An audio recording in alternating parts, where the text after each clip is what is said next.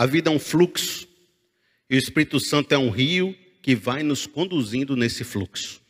Eu quero ler para vocês o nosso quarto ponto que diz: Não seja água parada, siga o fluxo da vida, se deixe avivar pelo rio do Espírito. E a gente vai ler Ezequiel 47. E esse texto, para mim, é o texto da pregação, entendeu? Eu, eu, eu inverti, eu, eu botei o texto no último lugar da pregação em vez do primeiro. Mas vejam só o texto que eu vou ler com vocês, como é bonito. E está falando de um momento de restauração plena do povo. Uma visão de Ezequiel, certo? Ezequiel é um profeta que tinha várias visões. Ele está falando de um momento de restauração plena aqui, que algumas pessoas dizem até que é o fim dos tempos, e outras pessoas dizem que foi uma restauração daquela época do exílio. Mas o importante é o texto. Como ele é bonito, como ele fala de um rio, que a gente sempre entende o rio de água viva que sai de dentro da gente que Jesus nos ofereceu. Vejam só. O homem levou-me de volta à entrada do templo e vi água saindo de debaixo da soleira do templo e indo para o leste. O templo é o lugar da presença de Deus e tinha uma água saindo do templo, lugar da presença, para o leste. A água estava saindo de Deus, né? Praticamente a ideia é essa. E ele me perguntou: Filho do homem, você vê isto? Levou-me então de volta à margem do rio.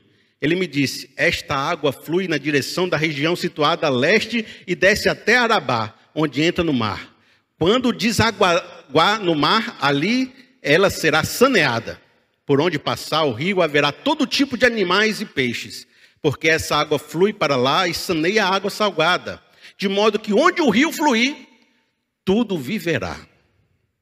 Pescadores estarão ao longo do litoral, desde Engedi até Englaim. Haverá locais próprios para estender as redes. Os peixes serão de muitos tipos, como os peixes do mar grande. Mas os charcos, aqui é o água parada, certo? Mas os charcos e os pântanos não ficarão saneados. Sanear tem a ideia de retirar a esterilidade. É, é, aquilo é estéreo. Quando a água vai passando, ela vai tirando a esterilidade e vai dando frutificação.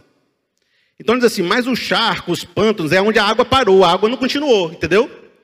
Vai ficar estéreo, sem vida, sem produzir. Serão deixados para o sal. Árvores frutíferas de toda espécie crescerão em ambas as margens do rio. Suas folhas não murcharão e seus frutos não cairão.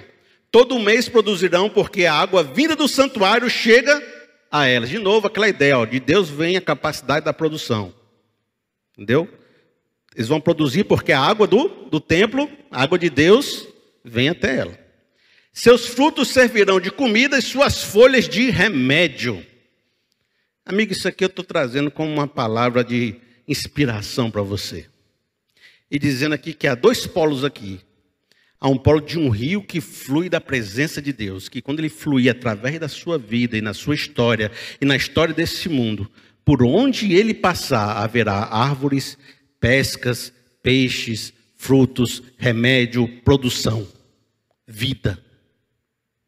Mas quem não se deixar guiar por esse Espírito de Deus e ficar água parada, sem ir se levando aí pelo comando, a ordem, a orientação do Espírito Santo, esse ficará infrutífero, vivendo de passado, uma fotografia. Já pensou? Como é importante se deixar ser usado pelo Espírito Santo de Deus? É essa palavra muito forte que eu tenho para você, e às vezes algumas pessoas na internet elas falam comigo assim, manda uma mensagem para mim, diz assim, Felipe, eu queria que você nunca mudasse. Elas falam isso, eu entendo, eu acho que ela quer que eu não fique vaidoso, que eu não fique ganancioso, né? O pastor, quando era, era pequeno, era humilde, está crescendo, então não mude, não, não fique arrogante, né? Acho que a ideia dela era essa. Mas não mudar é não seguir a orientação do Espírito Santo de Deus. Eu não sou a mesma pessoa de 10 anos atrás. E não ser a mesma pessoa de 10 anos para frente. Porque eu vou estar seguindo esse fluxo do Espírito Santo na minha vida. Há 10 anos atrás, nem pastor eu era. Entendeu? Você não é a mesma pessoa. E nem que você não queira, você muda. Se você pode até mudar para o mal. Porque não ouviu o Espírito Santo de Deus na sua vida. Se você conhece dessas músicas, você já sabe qual é a música que é. Que diz assim, ó: Existe um rio, Senhor, que flui do teu grande amor, Águas que correm do trono, viu aí que a gente leu no Ezequiel 47? Águas que curam e que limpam. Por onde esse rio passar, tudo vai transformar, pois leva a vida do próprio Deus. É este rio está nesse lugar. Eu quero deixar esse rio de Deus inundar minha vida. E por onde esse rio passar, ele vai me dar semente ao que semeia. Ele vai me dar capacidade de transformação. Ele vai me dar coragem. Ele vai me dar o ânimo. Ele vai me dar visões. Ele vai me mostrar onde eu devo ir e o que eu devo mudar. Talvez eu precise fortalecer minha fé, eu preciso fortalecer meus sentimentos, preciso fortalecer no Deus que eu acredito, porque a fé que eu acredito me deixou morrendo de medo e trancado em casa e chateado. Por onde esse rio passar, tudo vai transformar, pois leva a vida do próprio Deus. Senhor nosso Deus, o teu povo aqui reunido, Pai, está de coração aberto para que teu rio possa fluir por nossas vidas. Que agora, Senhor Deus, o teu Espírito Santo passeie no meio de nós e encontre corações quebrantados, abertos, para que o Senhor possa fazer uma revolução na vida deles. Senhor Deus, que a vida de cada um aqui possa ser transformada de uma forma tal que nem seus familiares acreditem. Que essa pessoa possa, a partir de então, experimentar os melhores anos de sua vida. E que aquele charco, aquele pântano fique para trás. Que árvores frutíferas deem frutos.